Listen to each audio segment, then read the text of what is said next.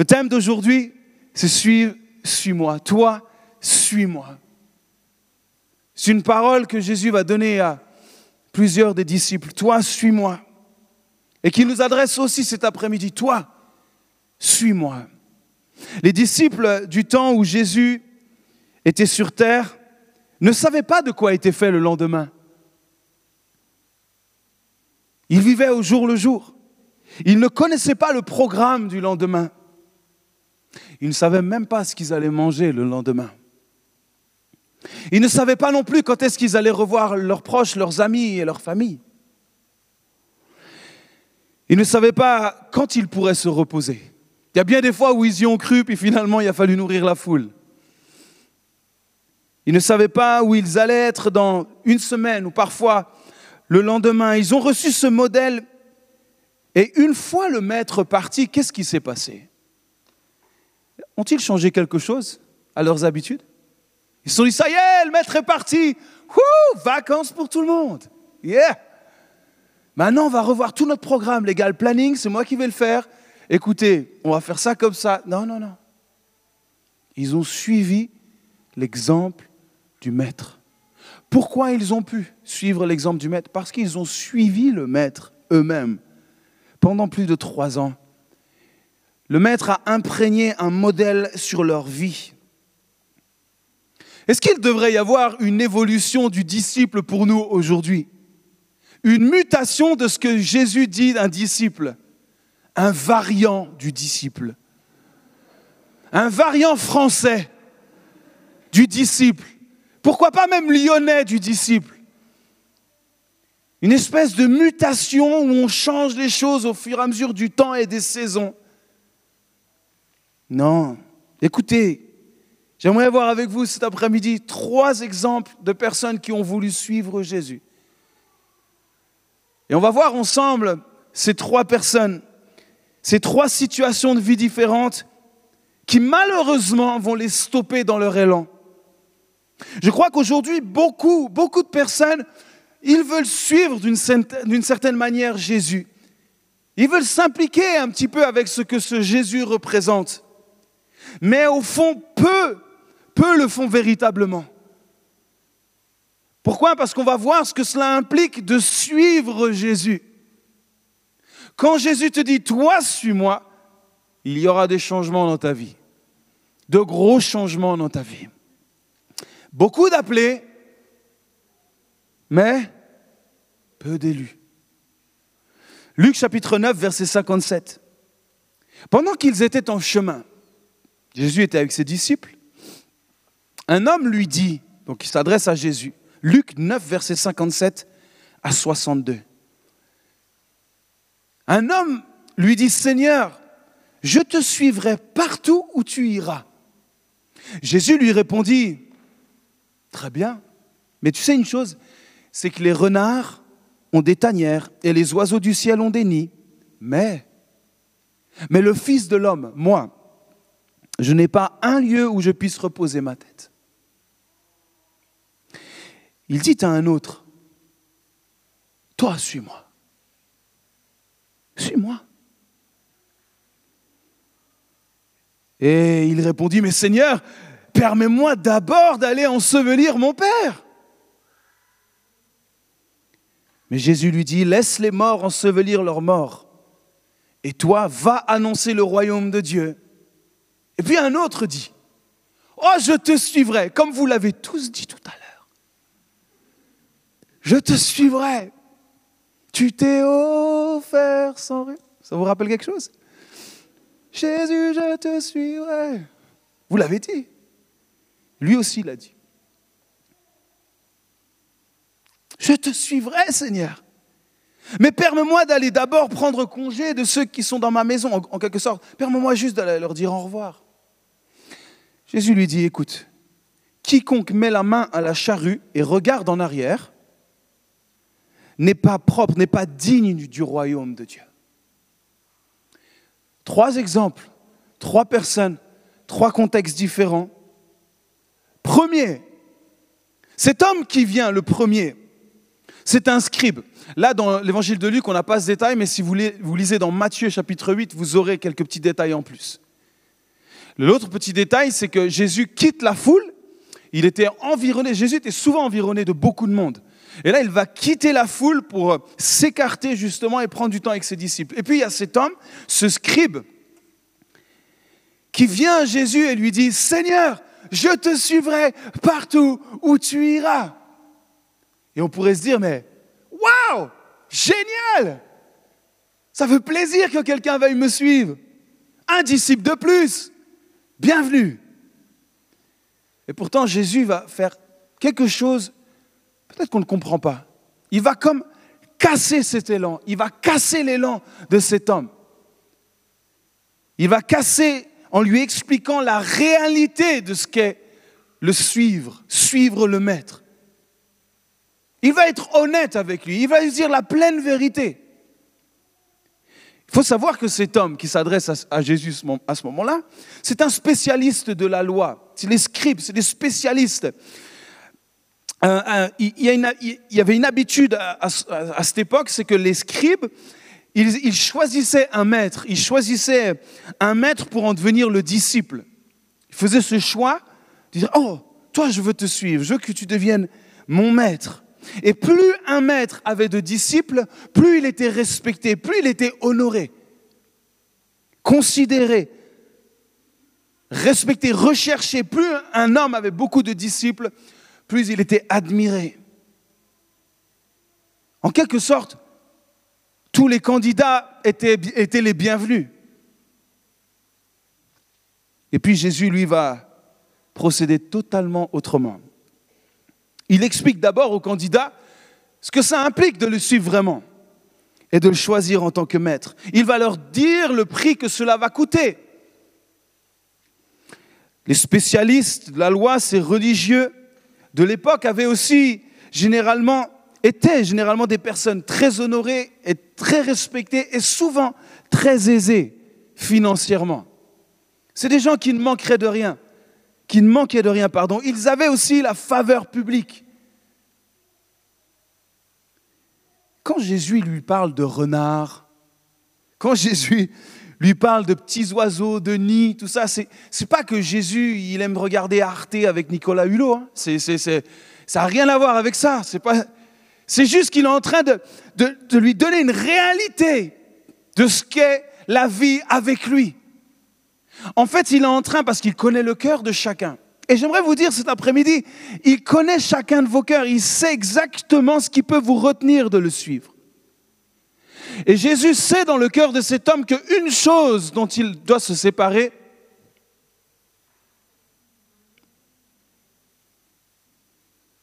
il y a l'argent, il y a le pouvoir, il y a la reconnaissance. Et il est en train de pointer ça. Il lui dit, tu sais, moi, tu peux me suivre, mais il y a une chose, c'est que tu ne sauras pas où tu vas dormir ce soir.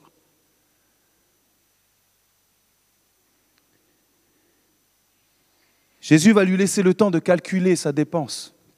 Réfléchis bien. Dans quoi tu veux t'engager? Et Jésus, on le voit avec d'autres disciples plus connus, comme euh, Pierre ou comme Matthieu, pêcheur et collecteur d'impôts, qui étaient à l'époque deux professions pour lesquelles on gagnait beaucoup d'argent aussi. Être pêcheur à l'époque, c'était une belle source de revenus. Collecteur d'impôts, une belle source de revenus. Toi, suis-moi. Qu'est-ce qu'ils ont fait? Ils ont lâché leur filet. Matthieu a suivi le maître. Toi, suis-moi. Suivre Jésus, c'est une expérience, une aventure extraordinaire dans la mesure où nous le suivons, écoutez bien, dans la mesure où vous le suivrez pour les bonnes motivations de votre cœur. Les bonnes motivations du cœur. Cet homme, ce scribe, qu'est-ce qu'il cherchait au fond? Il cherchait en fait à rejoindre le groupe populaire de l'époque. Moi, je veux rejoindre ceux que la foule suit. C'est eux qui m'intéressent. N'oubliez pas, Jésus venait de quitter la foule. Ce n'est pas un détail. C'est quelque chose d'important. Et lui, il a vu ça. Il s'est dit, il est où le maître? Pourquoi, pourquoi les gens s'agglutinent autour de cet homme? Et il vient comme ça, il dit, eh, moi aussi, je veux te suivre.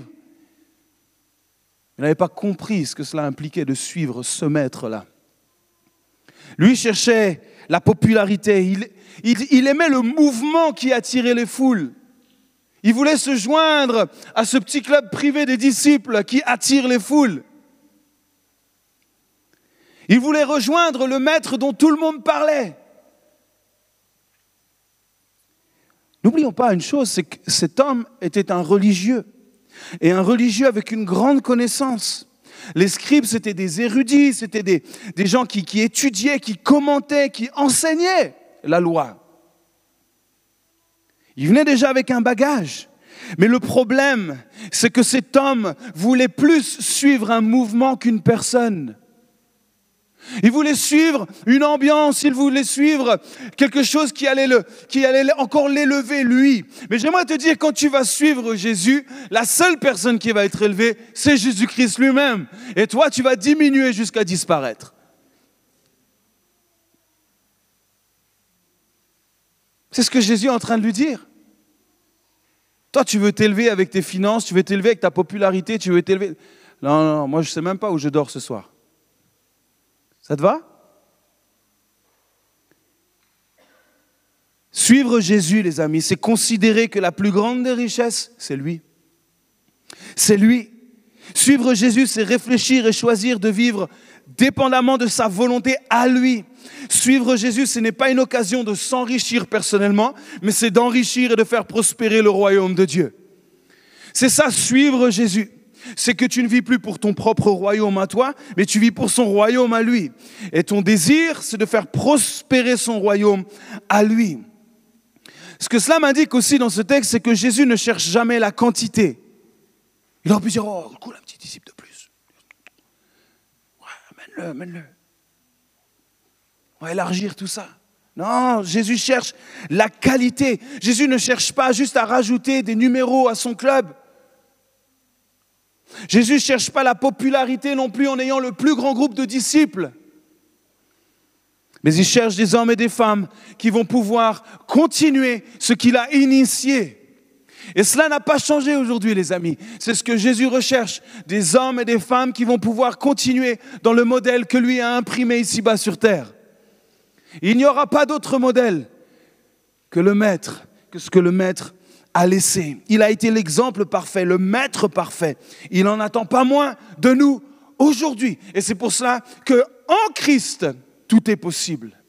En Jésus-Christ, dans la foi, dans ce que le Maître a tout accompli pour nous, selon le modèle qu'il a imprimé pour moi, je veux suivre ce modèle, je veux suivre ma destinée en lui, je veux suivre ses projets en lui, je veux vivre ma vie comme lui le décide. C'est lui mon modèle. C'est lui mon exemple parfait.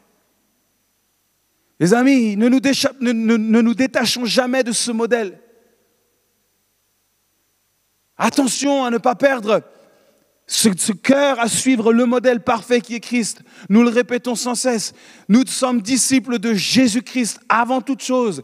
Nous ne sommes pas disciples d'une église. Pourquoi? Parce que ce n'est pas une église qui sauve, c'est Jésus-Christ. Nous sommes disciples de Jésus-Christ. Mais la tentation en tant qu'homme, en tant que femme parfois, c'est de vouloir se joindre au mouvement populaire. Là où il y a le vent en poupe, là où ça souffle facilement, là où il y a certaines facilités, là où il y a des choses qui sont, des choses qui brillent, des choses qui illuminent. Ça, c'est, ça, c'est la tentation humaine d'aller dans ce sens. Et Jésus a ramené les choses très terre à terre. Il dit, si tu veux me suivre, tu n'auras rien de tout ça. Ce n'est pas cela que tu dois chercher premièrement. Ce n'est pas cela. Suis-moi. Il n'a pas dit rejoins-nous. Il a dit suis-moi. Être chrétien, c'est suivre Christ avant toute chose, avant quiconque. C'est suivre le Maître. Être disciple, c'est avoir un Maître. Recherche et recherchons celui qui va nous faire grandir, celui qui va nous challenger, celui qui va nous faire changer, celui qui va nous corriger, celui qui va nous aimer, c'est Christ lui-même. Ça, c'est le premier exemple, c'est le premier personnage. Le religieux qui cherchait un mouvement, qui cherchait ce qui lui plaisait. Le deuxième, il dit à un autre, là c'est Jésus qui s'adresse à quelqu'un, il dit, toi, suis-moi. Suis-moi. Et l'autre va répondre, mais Seigneur, permets-moi d'aller d'abord ensevelir mon Père. Mais Jésus lui dit, laisse les morts enterrer leurs morts. Mais toi, va annoncer le royaume de Dieu. Dire, mais Seigneur, t'es dur quand même. Quand même, il vient de perdre, il vient de perdre son père. Tu ne peux pas dire ça comme ça. Je crois que quand on n'a pas envie d'obéir, on ne manque jamais d'un bon prétexte ou d'une bonne excuse.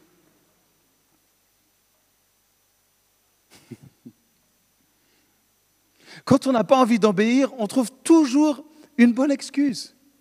Et le deuxième personnage, c'est ça, c'est la bonne excuse. Il trouve la bonne excuse. Mais là, on parle de son père quand même, non? C'est n'est pas juste une, petite excuse. C'est normal, non? C'est humain d'aller vouloir enterrer son père, être avec ses proches. Vrai ou pas? C'est humain ou pas? Vous savez plus quoi répondre du coup. Mais oui, c'est humain. Bien sûr que c'est humain d'aller enterrer son père, de prendre soin de ses proches. Sauf que dans ce cas précis, il n'y a eu aucune garantie sur le fait que son père était vraiment mort. Je vais vous expliquer pourquoi. Il n'y a aucune garantie et Jésus le sait. Vous croyez que Jésus, il dit comme ça les choses au hasard? Il fait les choses juste pour faire mal Non, chaque parole, elle sait à qui elle s'adresse. Il sait exactement pointer là où il faut. Les funérailles, à cette époque, se célèbrent très peu de temps après le décès. Pourquoi? Parce qu'on ne peut pas conserver le corps et il fait chaud. Donc le corps se décompose très rapidement. Généralement, on enterre le jour même. Si son père était véritablement mort dans la journée, il ne serait certainement pas à côté de Jésus à ce moment-là. Il serait où? Il serait déjà à côté de son père. Vrai ou pas? Si vraiment son père était mort, qu'est-ce qu'il faisait là avec Jésus? Non, il serait vers sa famille, en train de soutenir sa famille, en train de s'occuper des funérailles. Donc, il n'a rien à faire ici, dans tous les cas, si son père est véritablement mort ce jour-là. Enterrer son père, ça voulait dire aussi rester avec lui jusqu'à ce qu'il meure. L'accompagner dans ses derniers moments, dans ses derniers jours. Lui rendre un dernier hommage. Une autre hypothèse, c'était que cet homme refuse de suivre Jésus en prétextant le décès de son père. C'était une excuse courante dans le monde palestinien.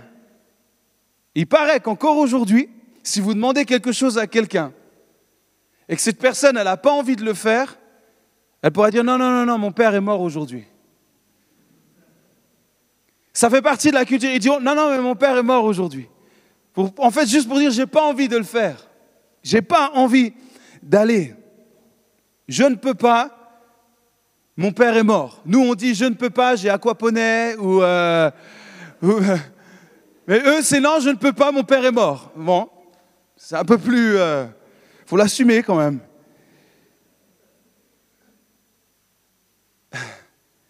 Et une autre possibilité d'explication, c'est que l'homme ne parlait pas forcément des funérailles liées au décès de son père, mais aussi à une cérémonie qui a lieu un an après le décès.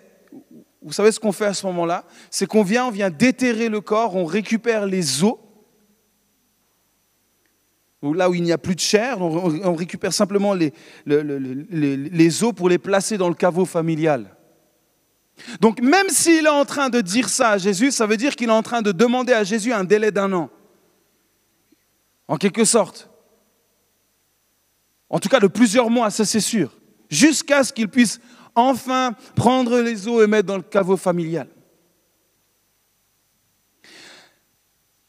En tout cas, ce qui semble être euh, une bonne raison pour ne pas répondre à l'appel du maître, à ce suis-moi du maître, peu, peu, importe le cas de figure, les cas de figure que je vous ai donnés, peu importe lequel était véritablement celui-ci, il est en train de dire, je ne veux pas payer le prix.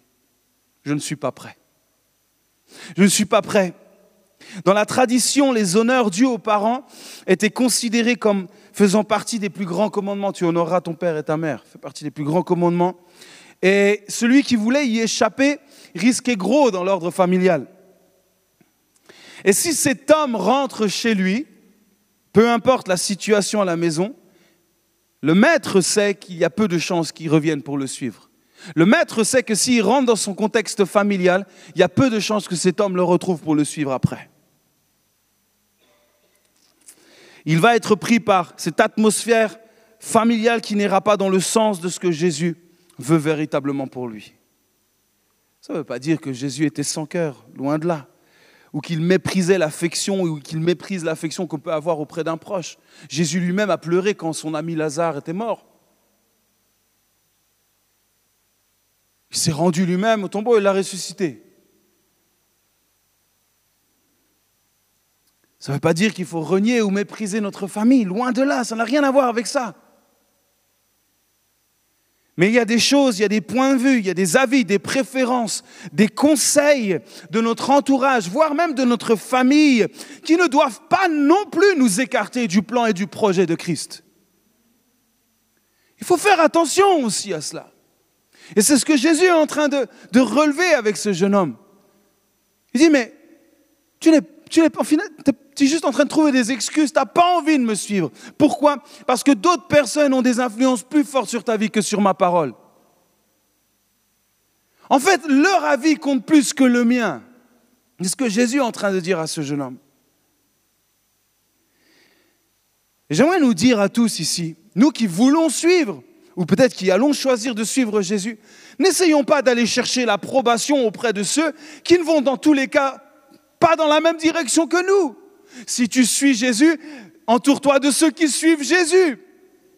Tu ne peux pas vouloir suivre Jésus, aller demander conseil à celui qui va à l'opposé de Jésus-Christ. Il y a des gens, ils veulent faire des choses avec Christ, ils veulent s'engager avec Christ, ils veulent aller même au bout du monde, et ils vont aller demander à leurs amis les plus proches qui n'ont rien à voir avec la foi, qu'est-ce qu'ils en pensent? Il dit, ouais, mais je sais pas, il, m'a dit que là-bas, il faut faire attention, il m'a dit peut-être, mais comment je vais faire financièrement? Et que Mais vers qui tu vas chercher le conseil? Entoure-toi de ceux qui sont déjà dans cette dynamique. Entoure-toi de ceux qui sont déjà disciples du Maître. Entoure-toi déjà de ceux qui sont déjà engagés avec le Maître. Prends leurs avis à eux. Mais souvent, ce n'est que des excuses. Souvent, on retourne dans cet environnement. Pourquoi? Parce que c'est une fabrication, c'est une fabrique à excuses. Ah, excusez, hein, je ne vais pas forcément dans le bon sens du poil cet après-midi. Mais Jésus n'allait pas non plus dans le sens du poil, il allait dans le sens de la vérité. Et je ne suis pas là juste pour dire ma vérité, mais je reprends juste ce que le maître dit. Et je sais que suivre le maître a un coût. Ce n'est pas gratuit. Le salut est gratuit, mais suivre le maître coûte cher. C'est le coût de ta vie. Soyons des vrais disciples. Pas d'excuses. Je n'ai pas d'excuses. Personne n'a d'excuses. Nul ne peut avoir d'excuses face à ce que le Maître a fait lui-même. Qui peut prétendre avoir une excuse quand le Christ a subi tout ce qu'il a subi pour nous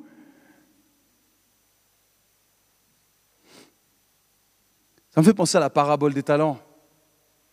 Dans Matthieu 25, le bon et fidèle serviteur, le méchant et le paresseux, vous connaissez ça? Et en fait, on voit que le paresseux, qu'est-ce qu'il fait? Il cache, il cache pour ne pas voir le travail, il enterre. Il enterre pour, fuir sa responsabilité. Et quand le maître revient, il dit, bah alors, tu as fait quoi avec tout ce que je t'ai donné? Qu'est-ce que fait le paresseux? Qu'est-ce que fait le méchant serviteur? Il commence par donner toute une liste d'excuses. Oui, mais je croyais que tu étais un, maître méchant et si et ça. Il commence à lui donner une liste d'excuses. Quand les gens commencent à répondre par une liste d'excuses, en général, ça ne sent pas bon. En général. C'est que tu sais que derrière, il y a très peu de chances, voire pas de chance du tout que la personne s'engage. Il n'y a pas d'excuses. Tout le temps que tu passes à trouver des bonnes excuses, c'est du temps perdu qui confirme quoi? Qui confirme simplement que tu n'es pas prêt. C'est tout. N'essayons pas de chercher juste des bonnes excuses. Admettons, je ne suis pas prêt. Mais Jésus ne va pas courir après toi. Jésus n'a pas dit, bon, allez, c'est pas grave. Viens, fais un petit... Allez, c'est pas grave, t'as une bonne bouille. Allez, viens. Ça n'a rien à voir avec ça. T'es pas prêt, t'es pas prêt. Pas de problème. Moi, je prends ceux qui sont prêts. Ceux qui veulent vraiment. Remarquez, Jésus n'a pas cherché. C'est quoi ton CV Tu fais quoi dans la vie? Hmm. Ah ouais, ça tombe bien, on a besoin de quelqu'un comme toi. Non, il n'y a pas tout ça. Jésus vient pointer peut-être le dernier hameçon qui t'accroche encore. Tu es encore accroché par quelque chose. Tu vois, c'est pas grand-chose, mais il faut que tu le décroches pour vraiment me suivre. Parce que ceux qui me suivent me suivent vraiment.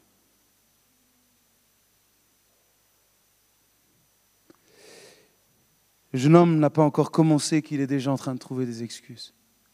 Il n'a pas commencé qu'il demande déjà. Un moyen de s'échapper. J'aimerais vous dire une chose. Ce que Dieu recherche cet après-midi, c'est de l'enthousiasme, de la passion, de la détermination à le suivre coûte que coûte. C'est ça que Jésus cherche aujourd'hui. Et en fait, pourquoi il vient pointer ce qui nous dérange Pour voir à quel prix tu es prêt à le suivre? Si c'est facile, ça vaut pas grand-chose.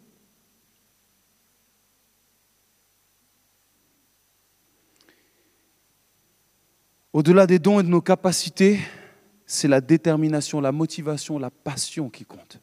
C'est ça que Jésus recherche. Et c'est pour ça qu'il teste. Jusqu'où tu es prêt à aller? Je sais ce qui t'accroche encore. Toi, tu cherches la gloire, tu cherches l'argent. C'est pas chez moi. Si tu veux, bah oublie tout ça et suis-moi, puis tu vas dormir. Tu sais pas ce soir, tu sais pas où tu dormiras. Quand même, moi. Ben moi, il faut quand même que j'aille enterrer mes... Non, non, ça c'est juste une excuse. Ton père, il est même pas mort. C'est juste que tu es trop attaché à tes propres intérêts. Et puis il y a le troisième. Vous voulez le troisième? Ou c'est déjà un petit peu lourd là? Jamais 203. L'autre, il dit quoi? Demain, c'est mieux. Demain, demain, demain, demain. Un autre dit, je te suivrai, Seigneur. Oh, mais s'il te plaît, permets-moi juste d'aller d'abord dire au revoir à ma maison, à mes proches.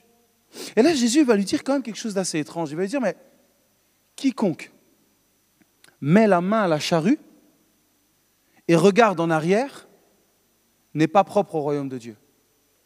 Moi, personnellement, ça ne me parle pas beaucoup. J'ai jamais mis la main à la charrue. Il y en a qui ont déjà mis la main à la charrue? Donc, personne. Donc, ça veut dire quoi, ça? Qu'est-ce que ça veut dire? Celui qui met la main à la charrue, qui regarde en arrière, n'est pas digne du royaume. Il y a un proverbe espagnol qui dit que la route de demain mène à la ville de jamais. La route de demain mène à la ville de jamais. Ça aurait presque pu être un proverbe dans la Bible, celui-là. Laisse-moi aller faire mes adieux, laisse-moi aller dire au revoir à ma famille, à ceux que j'aime. C'est déjà assez dur comme ça. Jésus cherche des hommes et des femmes décidés et résolus à le suivre. Choisir Christ, c'est placer Christ au-dessus de nos considérations personnelles. Allô, vous êtes là? Choisir Christ, c'est placer Christ au-dessus de nos considérations personnelles. On est loin de ce dimanche où tout le monde disait Amen, Amen, Amen. Aujourd'hui, c'est plus silencieux, étonnamment. Hmm? Regarder en arrière pendant qu'on laboure, ça ne garantit pas un très bon travail. Pourquoi? Parce que le laboureur, un petit peu comme cette ligne-là, il devait faire un sillon droit, précis. net. Mais s'il regarde en arrière, il y a peu de chances qu'en fait son sillon il soit droit ou net. Ah, il va certainement faire des courbes à droite, des courbes à gauche. C'est difficile d'être précis quand vous regardez comme ça. C'est dangereux même. Je vais vous montrer une petite image. Il y a un bœuf, une main gauche et une main droite. Dans sa main droite, il y a la charrue. Dans la main gauche, il y a l'aiguillon. En fait, c'est pour stimuler le bœuf, pour qu'il avance un peu. OK? Donc, vous voyez que les deux mains sont bien occupées et que la vision, elle est devant. Il faut guider le bœuf. Donc, si un coup à droite et un coup à gauche, si ma main à droite et ma main à gauche est, bien dirigée, je risque d'aller tout droit, mais il faut que je regarde dans la bonne direction. Mais si je commence ne serait-ce déjà à me retourner, qu'est-ce qui se passe? Ben, C'est que mes mains vont suivre mon corps, à moins que vous ayez vraiment des mains très très longues. Mais, si je regarde en arrière, qu'est-ce qui se passe? C'est que mes mains vont aller dans ce sens-là aussi. Pourquoi? Parce que je regarde derrière. Je me souviens quand j'ai appris à faire de la moto, quand j'ai passé mon permis moto, la femme qui m'enseignait à faire de la moto, Ma monitrice me dit, Matt, il y a une règle. Là où tes yeux se posent, c'est là où tu vas. C'est simple. OK. Mais je vous assure que j'ai bien retenu la leçon. Parce que quand vous êtes en moto, il suffit de quelques secondes pour qu'en fait, ben, la moto, elle va là où tu regardes. Donc si tu regardes à droite, forcément ta moto, elle va à droite. C'est pour ça qu'il faut toujours avoir le, le regard sur la route et ne jamais, jamais déroger de ça. Là, c'est la même chose. Et ce qu'il faut savoir aussi, c'est que le sillon, que vous, euh, la charrue que vous voyez là, la charrue, ce n'était pas juste le fait de la poser sur le sol qui faisait le sillon. En fait, l'homme, vous voyez comment il est courbé? C'est pas juste parce qu'il est bossu, c'est parce qu'il a besoin d'appuyer sur la charrue pour que, la, pour que ça puisse pénétrer la terre et faire une marque dans le sol. Il faut mettre le poids de, ton poids et avancer, en même temps stimuler le, bœuf. Donc, en fait, tout est investi. tu ne peux pas faire autre chose en même temps. C'est impossible. Tu es engagé dans ta vision, dans, ton corps, tu es investi pleinement.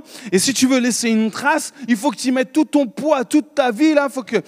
Donc c'est un job à plein temps, mon ami. Tu ne peux pas juste faire autre chose. C'est quelque chose qui est qui t'investit totalement. Alors pourquoi, pourquoi Jésus lui dit, mais tu ne peux pas labourer puis en même temps regarder derrière, c'est pas possible. Si Jésus relève ça, c'est juste parce que son cœur n'est pas à la tâche. Il n'a pas le cœur à la tâche. Il a d'autres intérêts beaucoup plus importants que celui de prendre une charrue, de prendre un aiguillon, de regarder devant, de stimuler un bœuf et de laisser une trace au sol. Il n'a pas envie de le faire. D'autres intérêts. Ça ne vous fait pas penser à la femme de Lot quand ils sont sortis de Sodome et Gomorre? Elle Ça y est, elle sort du lieu de condamnation et qu'est-ce qu'elle fait? La malheureuse, elle regarde derrière. Pouf, statut de sel, fini. Consumé, plus rien. En quelques instants. Pourquoi? Parce que son cœur était encore attaché à Sodome.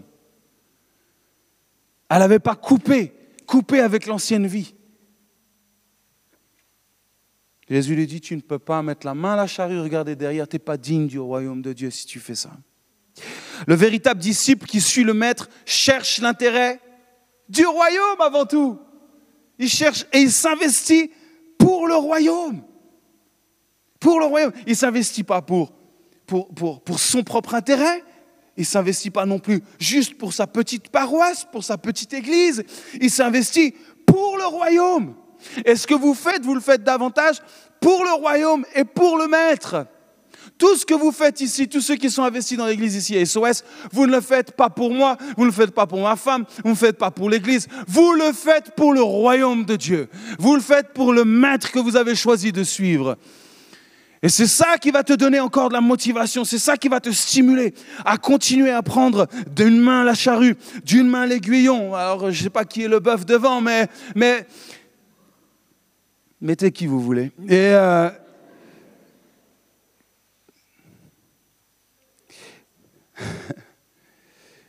Si nous voulons laisser une trace,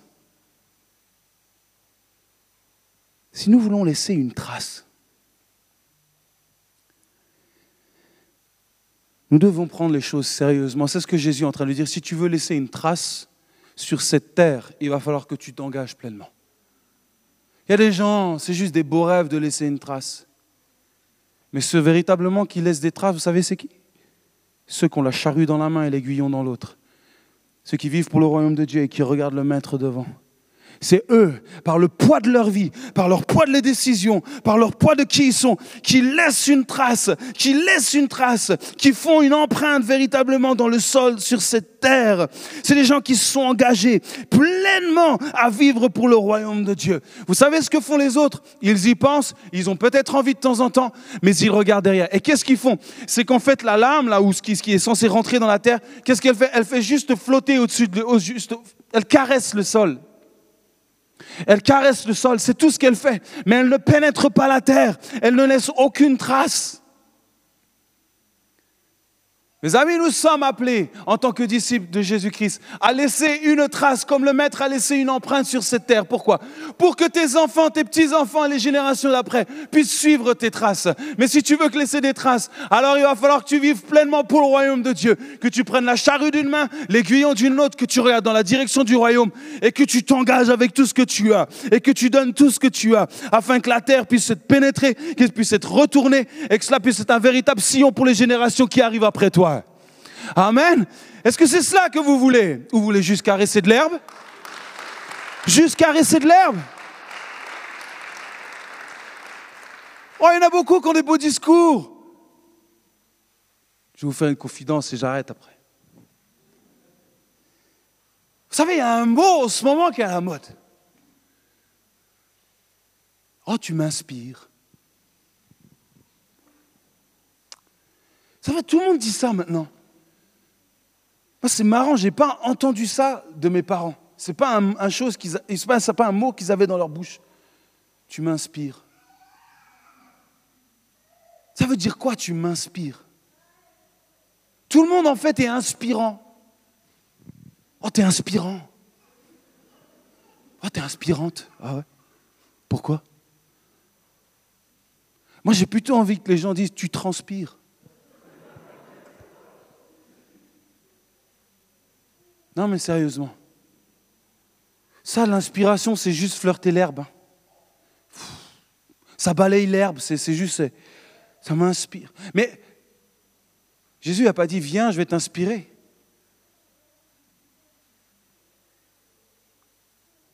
Il a juste dit, toi, suis-moi. Toi, suis-moi. Qu'est-ce qui va se passer? Toi, suis-moi. Attention aux choses qui, de ce vocabulaire parfois qui nous emmène juste à être à la surface. Soyons pas juste une bonne inspiration. D'ailleurs, sur quelle base on peut dire que c'est une bonne inspiration? Sur une photo? Sur une vidéo que tu as vue de quelqu'un? La véritable inspiration, c'est celle avec qui tu transpires justement. C'est ce que Paul va dire à Timothée dans, euh, euh, Timothée, 1 Timothée 3, il me semble, où, Paul lui dit, mais tu as tout vu de moi. Tu m'as suivi de près. Tu m'as suivi de près. Tu as vu quand j'ai souffert. Tu as vu quand j'ai été, euh, persécuté. Tu as entendu mes enseignements. Tu as entendu mes pleurs. Tu as vu, mes cris. Tu as vu, tu, m'as suivi de près. Ça, tu peux dire, c'est une inspiration parce que oui, tu l'as suivi de près. Attention à pas juste se laisser dorloter par des petites inspirations de gens qu'on ne voit pas juste si ce n'est derrière un écran. Vous ne voyez pas véritablement s'ils sont une inspiration?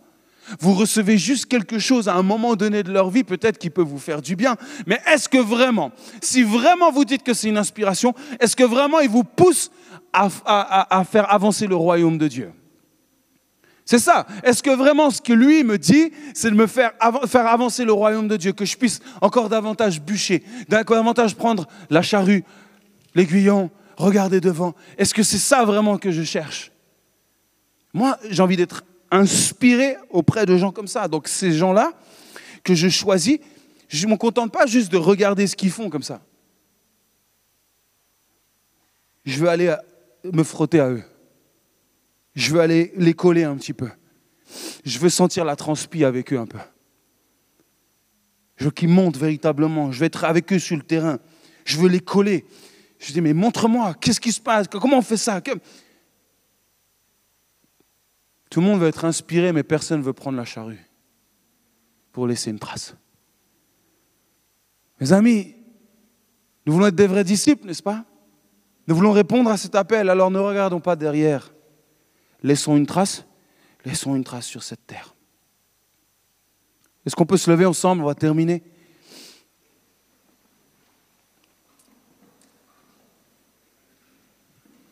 Ça va?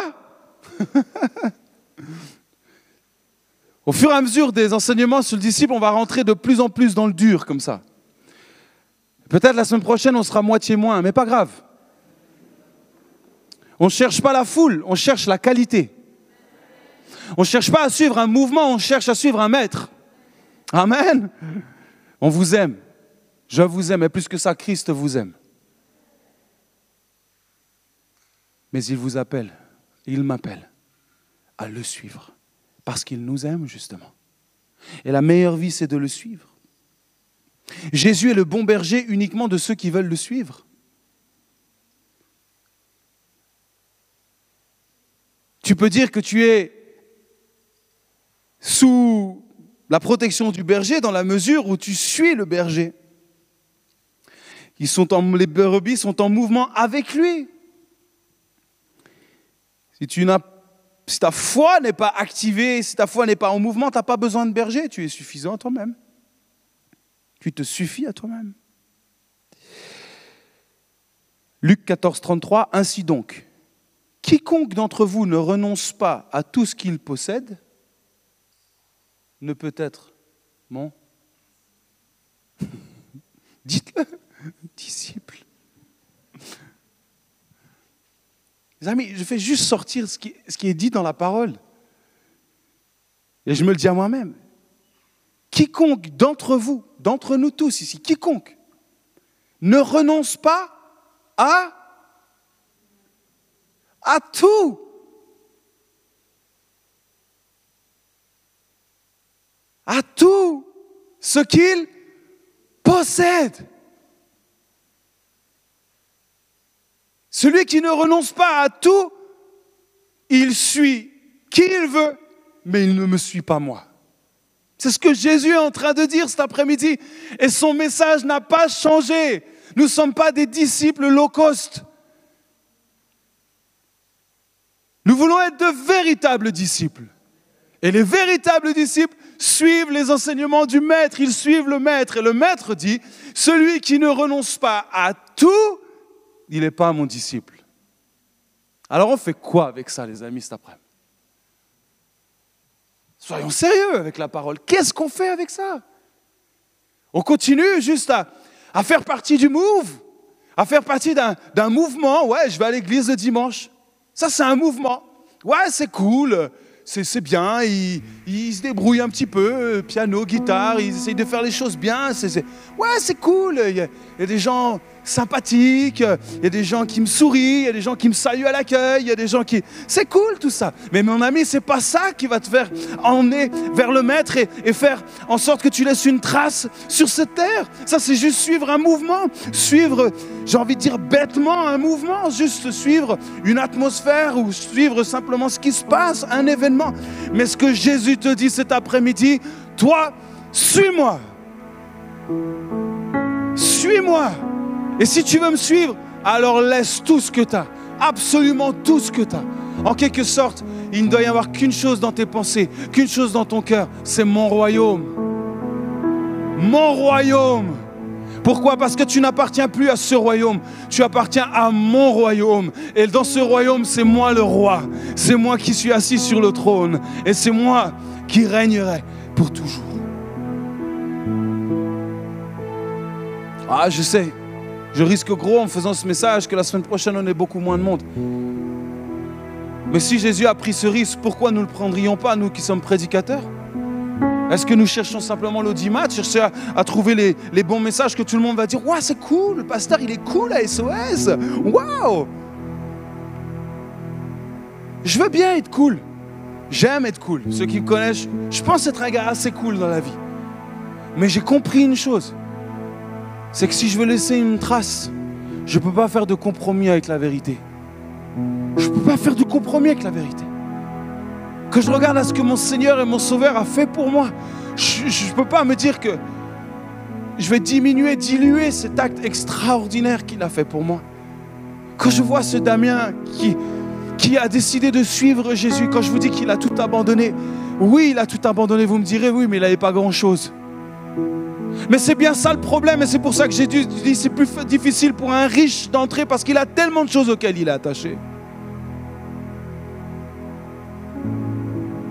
C'est vrai quand tu n'as pas grand-chose.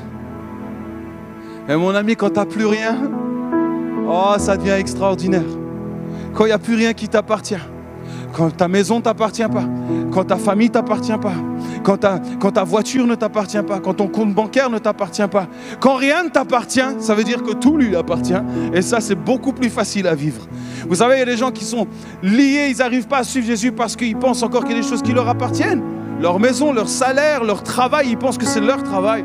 Moi, j'ai décidé non, c'est le travail du Seigneur. Si aujourd'hui il faut que je l'arrête, je l'arrête. J'ai changé, ben demain je change. Mais je sais une chose, c'est qu'il pourvoira.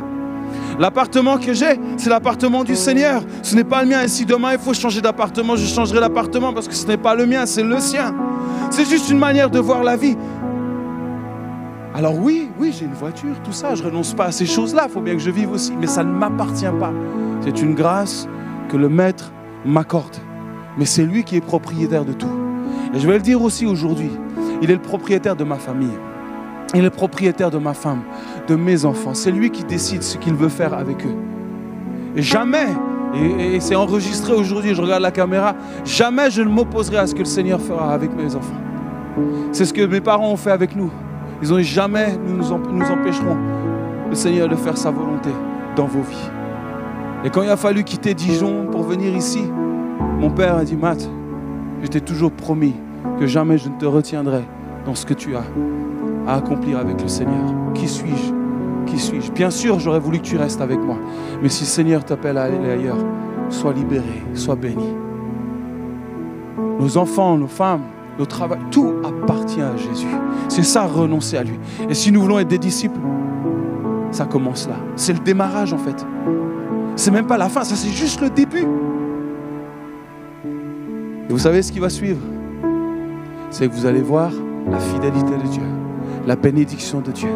Vous allez voir sa grâce, vous allez être surpris par ce qu'il est capable de faire. À partir du moment où vous dites, Seigneur, ah, il n'y a plus rien à moi, je n'ai plus rien à moi. Je n'ai plus rien à moi.